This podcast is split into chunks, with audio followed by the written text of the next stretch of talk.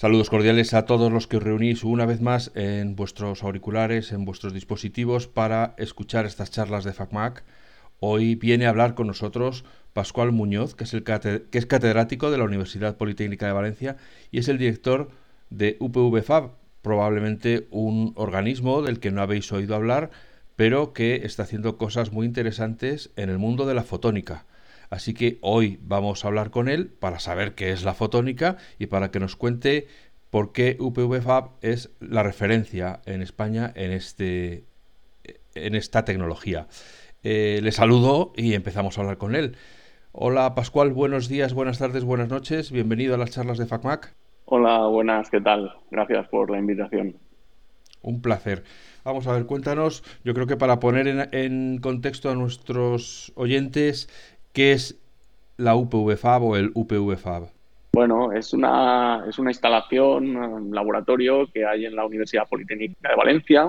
Es una instalación bastante singular porque eh, en realidad tiene su origen en, en, una empresa que era Silicon Energía Fotovoltaica, era una empresa valenciana que montó esta, esta instalación para fabricar sus, sus paneles solares.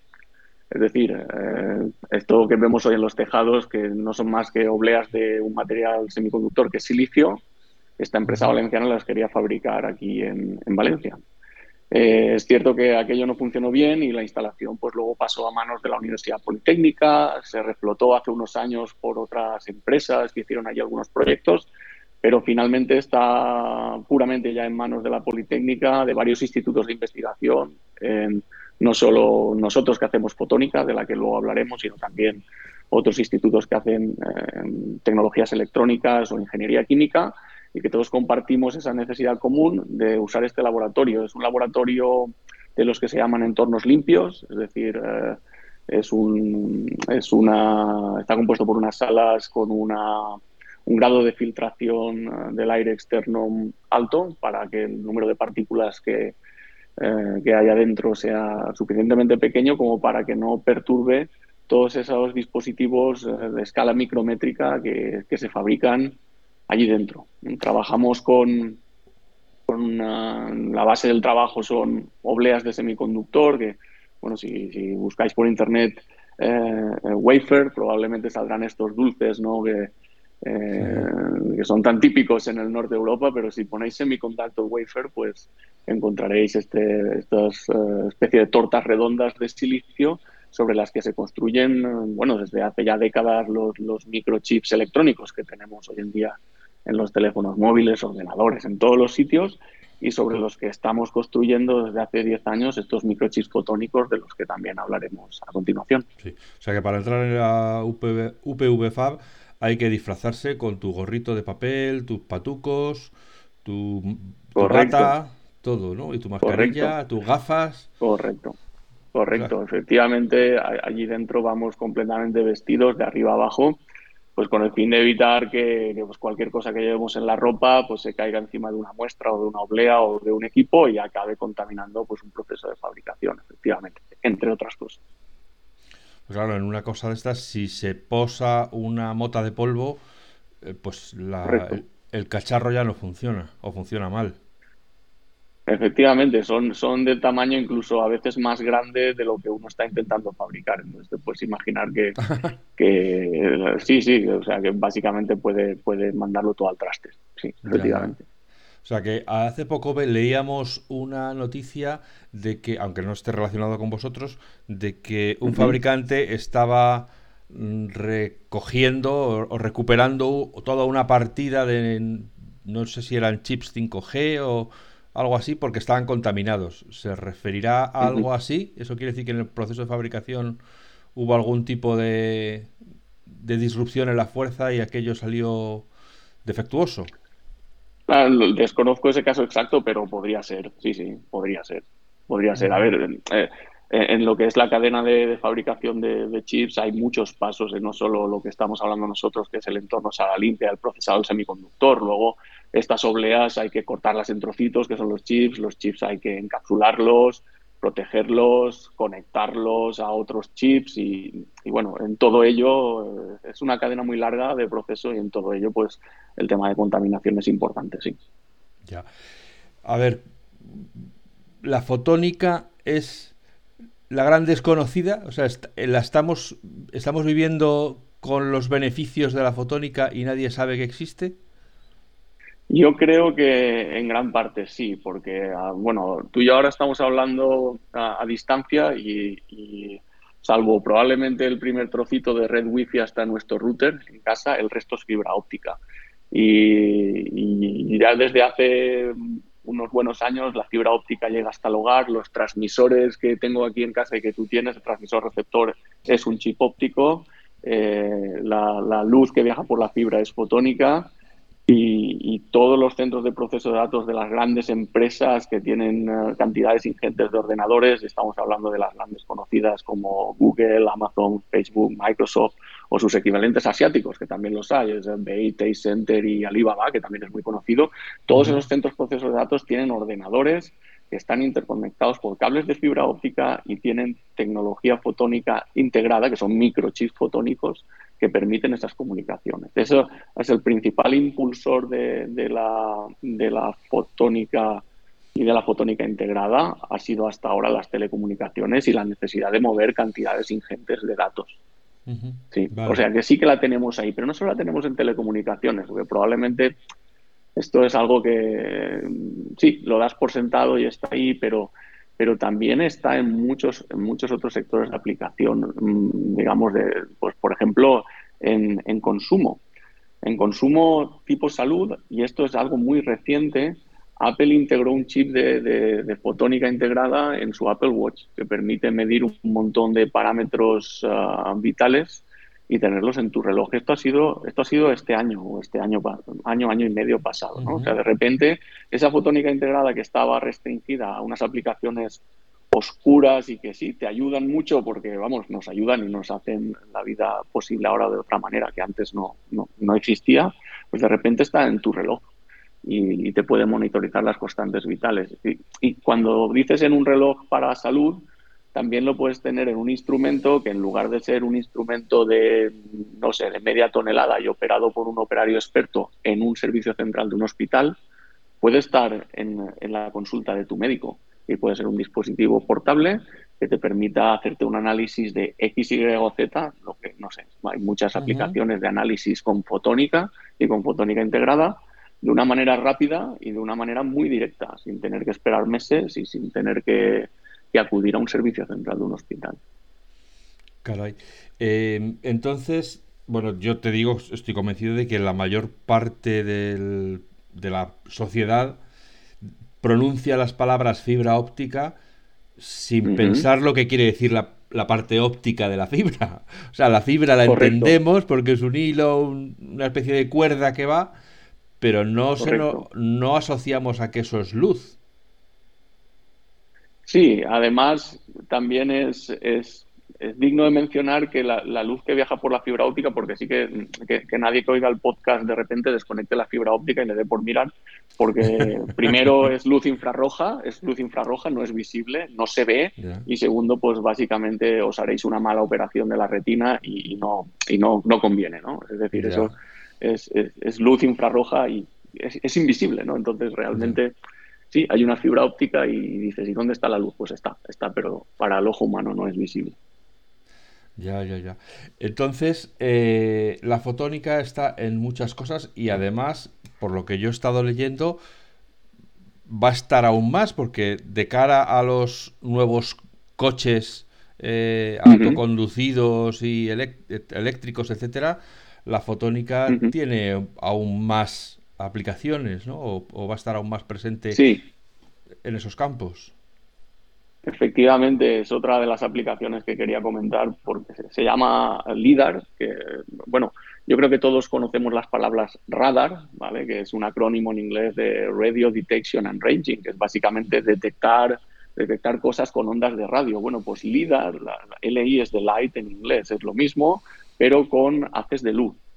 Eh, ventajas que presenta, bueno, pues eh, en, primer lugar eh, la posibilidad de, procesar cosas a mayor velocidad. ¿Y qué significa esto?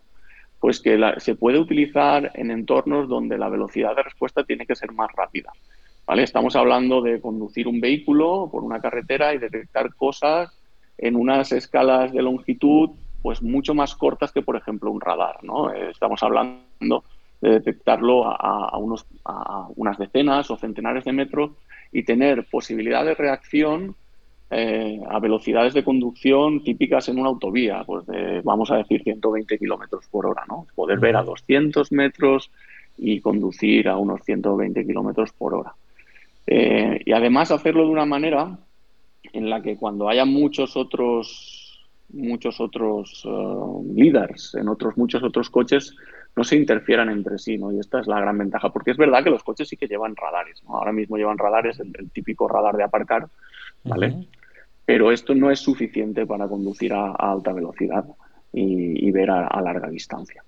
Y ahí es donde la fotónica, y hay ya en los últimos seis o siete años, yo creo que habrá varias decenas de startups trabajando en esta tecnología de LIDAR, porque es verdad que os estoy contando el, caso de, la conducción autónoma de vehículos como el nuestro, pero no es el único caso de aplicación, pues vehículos industriales que se mueven en un entorno de un almacén o, drones o bien ah, sistemas embarcados para detectar, no sé, cosas por debajo de la vegetación donde las ondas de radar no, penetran. el eh, LIDAR tiene muchísimas aplicaciones. Es verdad que eh, cuando hablamos de aplicaciones en las que se requiere desplegar en masa esa tecnología, como sería poner un LIDAR o varios LIDARs en cada uno de nuestros coches, pues tenemos que pensar en una tecnología fotónica que se pueda fabricar en masa. Y esto es la, fotónica integrada, con microchips que, posibilitan uh, estas, estas aplicaciones. ¿Y en qué punto estamos ahora? Del LIDAR, porque todos hemos visto las imágenes de los coches de Google y algunas imágenes de los coches de Apple y, vemos que el, bueno que son una especie de de adefesio con un montón de cajas por arriba, por abajo, por los lados, las cámaras, lo no sé qué. Eh, ¿Cuánto falta para que esos LIDAR tengan la precisión adecuada y tengan la velocidad necesaria y tengan el tamaño para que se pueda meter en un Mini eh, o, en, un Ford Fiesta. Sí, efectivamente. Ahí hay dos cuestiones, una tecnológica y otra económica, ¿no? Porque, claro, eh, eh, pues los fabricantes de automoción, si, si, yo no recuerdo mal, apuntan a que el LIDAR completo esté por debajo de los 100 euros o 100 dólares, ¿no? Y además plantean que un coche debe llevar pues, aproximadamente cuatro de estos sistemas, ¿no? O sea, piensa que tiene, que tiene que salir todo por unos por unos 500 euros. La parte de la fotónica integrada es probablemente la, barata porque es un microchip, se fabrica a escala, pero luego toda la parte de procesado de señal, captación, todo el ensamblaje de ese microchip con todos los demás componentes necesarios es probablemente la más costosa. Entonces, em, económicamente creo que todavía falta un poquito y tecnológicamente también hay algunas cosas por resolver. Yo creo que los estudios de mercado dicen que esta tecnología empezará a desplegarse más a, yo creo que a partir de cinco años, desde ahora. O sea que esa sería, digamos, una frontera junto con las otras que tiene el coche eléctrico para pasar a ser eh, el coche, digamos, la, autoconducción, para pasar a ser algo más generalizado, ¿no? No tanto prototipos, sino empezar a pensar ya en, que se puede fabricar en masa. Y que también he leído que porque yo, bueno, pues yo te soy sincero, o sea, hasta que no vi la nota de prensa, eh, pues sinceramente no sé si alguna vez se habría cruzado delante de mi mirada la palabra fotónica. Entonces he estado leyendo un poco desde entonces y he visto que también se aplica a, con láseres de, pequeño impulso o de, es como femtosegundos para modificar materiales, para que tiene unas propiedades Correcto que, permite que se modifique un material pasando directamente del sólido al, gaseoso. O sea, yo he leído cosas que para mí suenan ya ciencia ficción, ¿no? Que son esas cosas que, ves en las películas y de sala, eso no existe. No, sí, a ver, tiene eh, eh, lo que es el láser tiene un montón de aplicaciones eh, en muchos en muchos sectores. Pues eh, hemos mencionado salud, ahora estamos mencionando aplicaciones más de, corte civil como conducción autónoma, las telecomunicaciones, pero también tiene aplicaciones industriales, que es un poco quizás lo que te has encontrado, ¿no? Estas aplicaciones en las que se requiere eh, muchísima intensidad de señal para hacerle algo a un material. O sea, el corte por, por láser, por ejemplo, existe desde hace muchísimo tiempo y la modificación de propiedades de un material va, va en esa línea. Eh, si acudes a algunos estudios de mercados de la industria del láser, pues te vas a encontrar de las cosas más variopintas. O sea, tiene aplicaciones por doquier, sí, sí. Ya. Y, con respecto al UPV Fab, eh, ¿Vosotros os dedicáis a también a hacer prototipos o, fabricáis, tenéis ya la fábrica para que alguien llegue y os diga, oiga, me pone cuarto y mitad de este tipo de chips? Bueno, ah, mm, como comentaba al principio de la conversación, es, una instalación bastante diferenciada de otras que, que, hay en España, porque hay más sitios, más salas blancas donde uno puede fabricar chips y es que está configurada, estaba pensada por una empresa eh, inicialmente para ser su línea piloto de fabricación, es decir, no solo para hacer unas pocas muestras, sino una vez validado un proceso para hacer unas tiradas de, producción.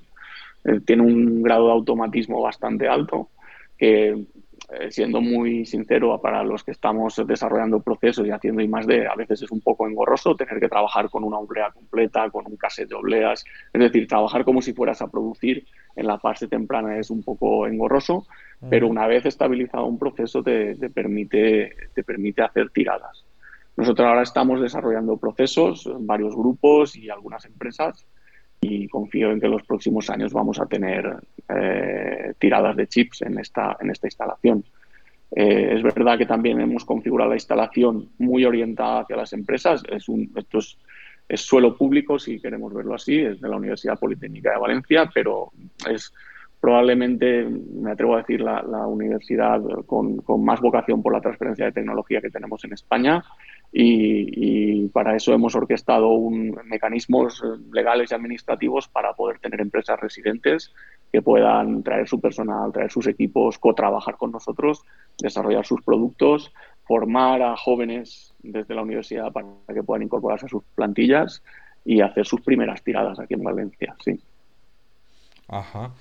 Y, ponme un poco en contexto, eh, la UPV Fab eh, es me imagino que, bueno, ahora estáis de moda, por así decirlo, habéis pasado de ser los frikis del laboratorio a, hacer los productos que todo el mundo ha oído hablar, pero nadie sabe exactamente cómo funcionan, así que ahora seréis los reyes de las fiestas, siempre tenéis algo interesante que contar, pero la UPB Fab me imagino que tiene mucha competencia. Y, en qué contexto estáis en... estáis en, ¿Sois los pioneros en España o en Europa? o, realmente pues sois uno más de, toda esta nueva oleada de, dedicada a la fotónica, a las aplicaciones de a ver, eh, eh, siendo muy, muy honesto y muy justo con todos los colegas que trabajan en este sector, pues hay más instalaciones en España y en el resto del mundo en los que, en, los que se hacen eh, cosas, cosas similares. sin embargo, tecnológicamente similares, pero nuestra aproximación, digamos, al, al negocio es ligeramente distinta. Estamos en una, en una situación que la, conoceréis de escasez de, chips en general. ¿vale? Eh, eh, es verdad que cuando se habla de escasez de chips, eh, pues mm, se habla de las tecnologías muy establecidas, estas que se fabrican principalmente en Asia, y tenemos a la Comisión Europea con el EU Chip Act, este, es, declaración de que quiere potenciar la fabricación de chips en Europa. Actualmente esa fabricación representa el 5% de los chips del mundo y quieren que en 2030 sea el 20%. Y, una instalación pequeñita como UPV Fab que, pinta en todo esto. Bueno, yo, yo diría, siendo muy honesto, tiene poco que decir a gran escala y para ese tipo de tecnologías, pero mucho que decir para pequeñas pymes innovadoras que quieran hacer sus primeras pruebas y que se van a encontrar en muchos de estos grandes sitios con la imposibilidad de entrar por dos motivos, pues económico y por tiempo. Pues básicamente pensamos que hay muchas empresas pequeñas innovadoras que van a querer tener una tecnología de chip y que no van a tener oportunidad de desarrollarla en ningún otro sitio, pues por, porque no son lo suficientemente grandes y no tienen el suficiente dinero. Entonces, ese es un poco lo que nosotros queremos eh, venir a resolver desde UPV Y es un poco el hecho diferencial, ¿no? Ya, ya que has sacado el tema, ¿qué posibilidades de éxito le ves tú a la Unión Europea en su plan de ahora a base de meter dinero queremos duplicar la presencia de, los chips europeos en, el mundo? Bueno, mira, yo, yo eh, puedo hacer la analogía con lo que pasó con la fotónica integrada. Hace, hace pues empezamos en esto pues por el año 2004. La Comisión Europea mm, reconoció que, que, había habido muchas inversiones en, en fotónica integrada, pero a la antigua usanza. La antigua usanza es empresas que tenían las instalaciones de fabricación, fabricaban sus componentes y los vendían en masa, ¿no? Pero eran componentes muy específicos, no sé, pues el láser para telecomunicaciones o, no sé, el, detector para, para, un, para un esto de salud. Eh, en realidad eran instalaciones pensadas eh, para servir a un único propósito y, por lo tanto, inversiones muy grandes y para justificar venta en masa. Eh, entonces decidieron copiar para la fotónica integrada el modelo de la microelectrónica, es decir, oye, ¿por qué no transformamos estas instalaciones que solo son capaces de hacer un tipo de componente en instalaciones donde puedan venir distintas empresas y en el mismo proceso fabricar componentes que hacen cosas muy distintas? Y esto es lo que sucede en la microelectrónica. Y se, y se invirtió mucho dinero por parte de la Comisión Europea en transformar esta industria de fotónica, eh, si me permites la, expresión eh, informal, eh, Juan Palomo, en una, en una industria de fabricación de fotónica integrada de propósito general. Y se ha metido mucho dinero por parte de la Comisión en esto, ¿no? Y ha transformado la industria. De hecho, Europa es y ha sido, fue y ha sido líder en, en el desarrollo de la fotónica integrada como la conocemos hoy en día, que está cada vez más accesible a muchas más empresas. Eh, así que si me preguntas si creo en que la Comisión Europea es capaz de transformar eh, eh, la economía en, Europa, pues yo te diría que sí. es un plan muy ambicioso, esto de pasar del, 5% al, 20% de producción de chips eh, mundiales en ocho años, pues es muy ambicioso, pero mm, en fotónica integrada lo transformaron desde el 2004 hacia el 2015 aproximadamente y así fue. Claro, pero para esto primero hacen falta materiales que no es que ahora mismo estemos sobrados. Y, segundo, hace falta eh, tener algo que diferencie. O sea, aquí no va a valer el, pues, el Me Too de decir, pues yo también lo hago. O sea, para que, para que la gente compre chips en Europa, tendrán que ser mejores los europeos que los chinos o que los americanos. Es correcto, es correcto. De hecho, si, si, uh, si leéis por encima, aunque sea el, el EU Chips Act, uno de los objetivos dice que Europa, como es cuna de la mayoría de las innovaciones en I+.D. del mundo, de muchísimas de ellas, de la mayoría, porque la Comisión mete muchísimo dinero en I+.D. Uno de los objetivos es que estos chips no sea una cuestión de volumen, es decir, que no que no hagamos una cuestión de, vamos a tener las fábricas y, vamos a fabricar los mismos chips que todo el mundo y aquí no. Tienen que ser los chips más avanzados y los chips innovadores. Eh, es verdad que la comisión habla de semiconductores y yo creo que están pensando en, mucho rato en electrónica, pero también están pensando en fotónica integrada y estos son desde luego chips, chips totalmente innovadores. O sea que sí, la, verdad es que la Comisión Europea quiere apostar por coger una, mayor cuota de mercado, pero es muy explícita diciendo que va a ser para los chips más avanzados. O sea que os está tentando la idea de optar a esos a, ver si trincáis ahí un poquito de, dinero europeo. A ver, nosotros eh, como institución pública e incluso las, distintas empresas que tenemos en el ecosistema de fotónica integrada, tenemos una componente de investigación muy fuerte y mucha parte de esa investigación está financiada por la Comisión Europea. O sea que sí, vamos, desde luego que vamos a recurrir a, esa financiación para desarrollar estas tecnologías. Y entonces ahora mismo la UPV Fab es, podemos en, España supongo sois eh, el, sitio al que hay que ir cuando alguien quiere hacer algo, cuando alguien quiere no sé, contar una movida sobre fotónica, mm, pero necesita que se la bajen a la Tierra, tiene que ir a hablar con vosotros y, y ahí cómo cobráis, por horas o por el proyecto o, cómo es? ¿Cómo, cómo, entra uno a, colaborar o a utilizar las instalaciones de la UPV Fab? Vale, a ver, eh, en fotónica sí que es verdad que en Valencia hay un polo y, ya no solo es UPV Fab, sino los grupos de investigación de la Politécnica de Valencia, de la Universidad de Valencia. Eh, estamos muy, muy bien acompañados por, por, colegas distribuidos por toda, por toda España. Hay gente en Andalucía, Cataluña, la Comunidad de Madrid, País Vasco, Galicia, Aragón. La comunidad de fotónica y de fotónica integrada en España es, es grande y es, y es muy fuerte. Hay, otro, hay otra fábrica, de hecho es la fábrica de referencia en, en, España, que es el Centro Nacional de Microelectrónica en su sede de Barcelona, el Instituto de Microelectrónica de Barcelona, donde tienen una de las tecnologías de fotónica integrada clave en el mercado. Hay planes para, para montar otra fábrica en otra de las tecnologías claves del mercado de fotónica integrada en, en Galicia. Y nosotros en Valencia nos vamos a especializar en la combinación de esas tecnologías. No, no hemos entrado en el detalle, pero mm, hay varias tecnologías o varios tipos de microchips fotónicos, ninguno de ellos es capaz, o ninguna de esas tecnologías es capaz de resolver todas las aplicaciones. Vamos a poner un, ejemplo, como hemos hablado de telecomunicaciones y de LIDAR, probablemente el chip de telecomunicaciones se hará con una tecnología, el chip de LIDAR con otra, pero eh, llega el momento en el que mm, habrá hay aplicaciones, de hecho, hay aplicaciones en las que necesitas combinar varios chips y eso es en lo que nos vamos a especializar aquí, aquí en Valencia.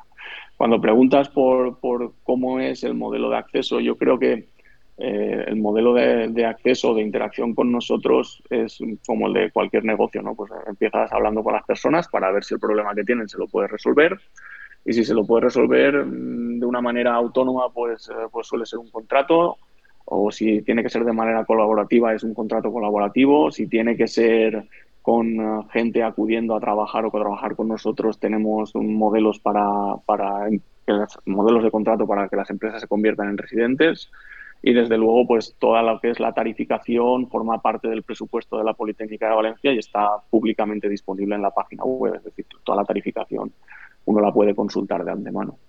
Ajá, qué bien. O sea que es que aquí no hay nada no hay nada arcano que digas, no, no, esto depende de las horas de laboratorio que necesites y si usas la máquina megalodónica en vez de la trifásica, entonces es un poco más, un poco menos, está todo ya. No, bueno, es, es, así, pero es así, es así como tú dices, efectivamente hay, hay máquinas que, que, que, son más costosas y que por lo tanto su coste de amortización es más grande y por lo tanto pues su tarifa horaria de utilización es más grande, sí pero está todo publicado en la página web y uno, lo puede ver y saberlo de antemano.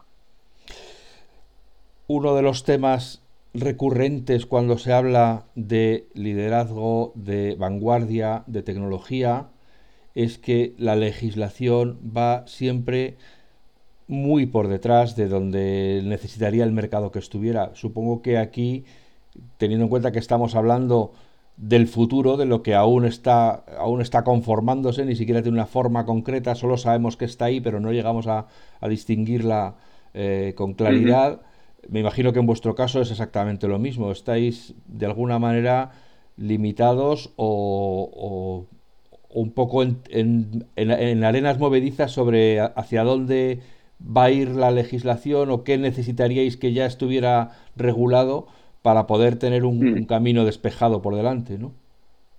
Sí, es, es cierto que yo creo que, que todos, ¿eh? no solo las universidades, sino también las empresas, a veces nos, encontramos sometidos a una carga administrativa excesivamente grande y que a veces eh, no, el sistema administrativo está montado de una manera que, que, dificulta hacer cosas diferentes a las que ya se hacen. ¿no?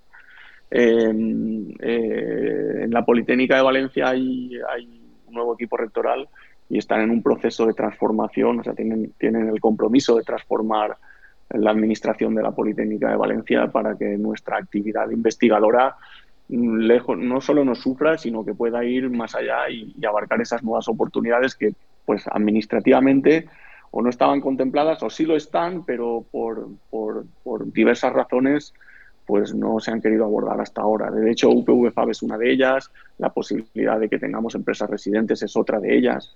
Es gracias a, la visión de, parte de nuestra administración que entiende que lo que estamos haciendo es lo que tiene que hacer la universidad y que hay que montar la parte de la administración dentro del marco legal alrededor de ello para posibilitarlo.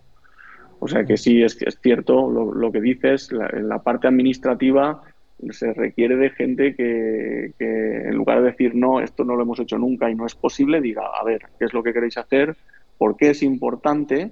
Y cómo vamos a y cómo podemos dentro del marco legal eh, orquestarlo.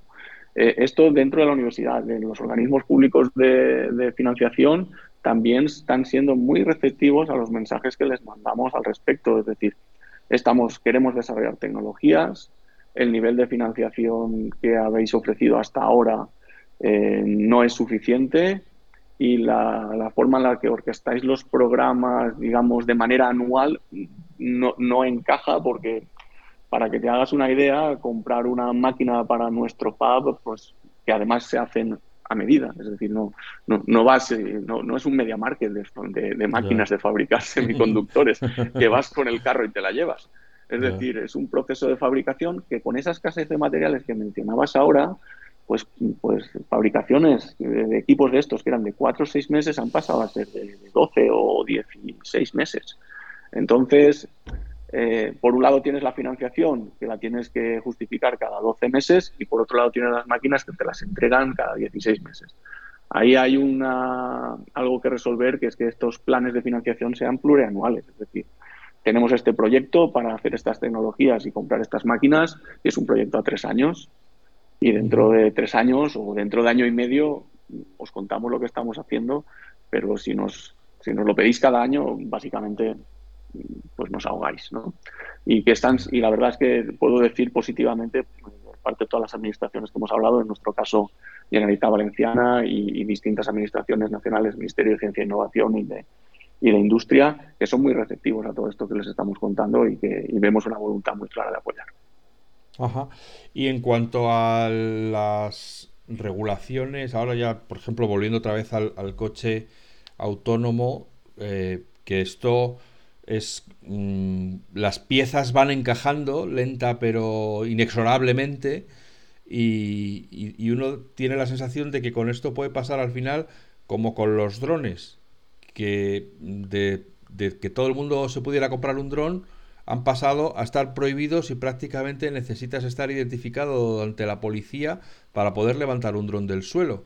Entonces, un poco mm. con, con, el tema de los coches, por ejemplo, me parece que, que la legislación, como siempre, está un poco a verlas venir y que para cuando las vean venir la cosa va a ser muy diferente a lo que en realidad luego van a permitir. Nos da, no tenéis que tener siempre un ojo puesto con esto a ver dónde para o a ver si nos vamos a meter en algo que luego nos dicen que no se puede hacer. A ver, yo, también he visto otro ejemplo quizás más cercano, que es el tema de los patinetes eléctricos. De repente se trufó todas las ciudades de patinetes eléctricos y no había una legislación para los patinetes eléctricos. Yo mm, no sé si sucederá lo mismo con el vehículo de conducción autónoma, pero es muy probable que la tecnología llegue al mercado con una antelación mayor a la legislación. Pues no lo sé, veremos qué es lo que, qué es lo que pasa. Pero vamos, desde luego, si hay una demanda social por ello, pues evidentemente la legislación pues, tendrá que, tendrá que eh, ajustarse o adecuarse para, desde luego, eh, garantizar que esas tecnologías se usan con una seguridad, porque sí que es verdad que en el tema de la conducción autónoma eh, puede haber también una serie de confusiones eh, y, la legislación tiene que ser muy clara en eso. ¿no? Hay, hay em, cinco, o se habla de cinco niveles de conducción autónoma. El nivel número cinco es en el que tú te puedes echar a dormir en el coche, pero mucha gente confunde el 3 y el 4 con ese y, de ahí los accidentes. ¿no? Entonces, yo creo que, sí que es necesaria esa legislación y sí que es verdad, como tú dices, que a veces va a resultar más restrictiva de lo necesario, pero al final va mm, de alguna manera orientada a prevenir accidentes, ¿no? que es lo que importa.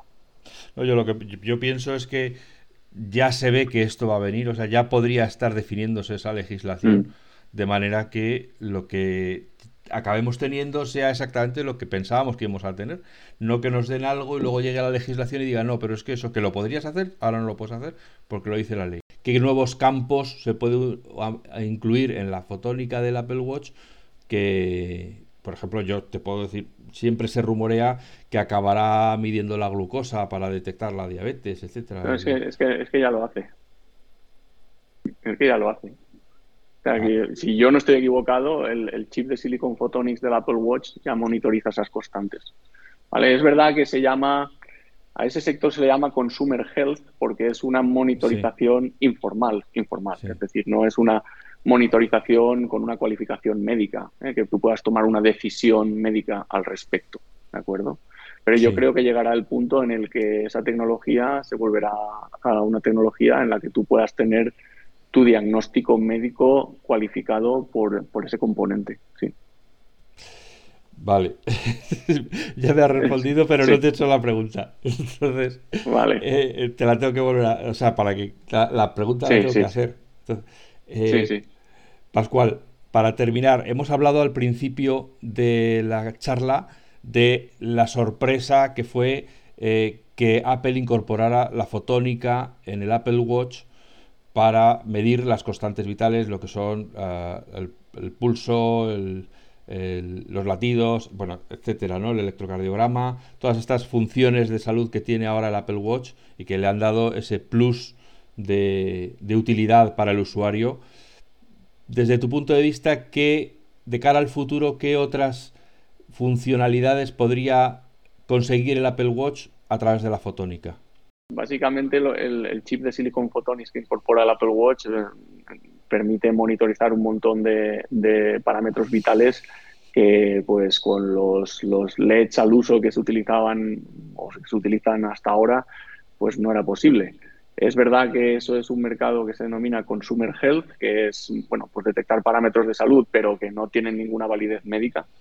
Y yo creo que el siguiente paso será que nos encontremos con, chips eh, de, fotónica integrada que, estén cualificados para darte un diagnóstico médico en, tu casa ah, y un diagnóstico cualificado con el que tú puedas acudir o ni siquiera acudir o, pasar ese diagnóstico a un doctor y que pueda tomar una decisión en base a eso. Bueno, pues caray, o sea que eh, tú crees, uno de los rumores habituales es que el, Apple Watch podrá ayudar eh, a medir los, los valores de glucosa en sangre y, ayudar con, a los diabéticos. ¿Tú crees que eso está al caer o, todavía falta más investigación para que eso sea de verdad fiable? Yo creo que debe estar ya bastante cerca. Creo que debe estar ya bastante cerca si no está ahí ya. Pero como comentaba, yo creo que lo que hay hoy en día es esta monitorización informal que te puede decir, oye, mídetelo con algo que esté cualificado, porque me parece que lo tienes alto, ¿no? Que eso ya es muchísima ayuda, ¿no? Es decir, oye, mira, que yo soy un chip que te digo que creo que estás mal, pero mejor míratelo. Mejor eso que no enterarte, ¿no? Así no te lo mides directamente, ¿no? ya, ya es una ayuda muy grande. Perfecto, Pascual. Muchísimas gracias por haber encontrado el, tiempo de, venir a hablar con nosotros. Yo creo que ha sido súper instructivo el, conocer mejor qué es la fotónica y por supuesto conocer lo que se puede hacer en la UPV Fab. Y ha sido un placer. Y, bueno, espero que te lo hayas pasado bien hablando, supongo, de, de lo que te apasiona. Sí, efectivamente, sí. Muchas gracias por la oportunidad. A, los que hacemos tecnología nos encanta hablar de ella y en cualquier foro y este es uno también eh, grande al que nos gusta acudir. Muchas gracias. Nada, gracias a ti y a vosotros, queridos oyentes. Sois eh, aficionados a la tecnología, sois fanáticos de la tecnología, así que espero que os haya parecido interesante esta charla. Como siempre, os deseo que seáis felices y que seáis buenas personas y nos escuchamos pronto otra vez. Gracias.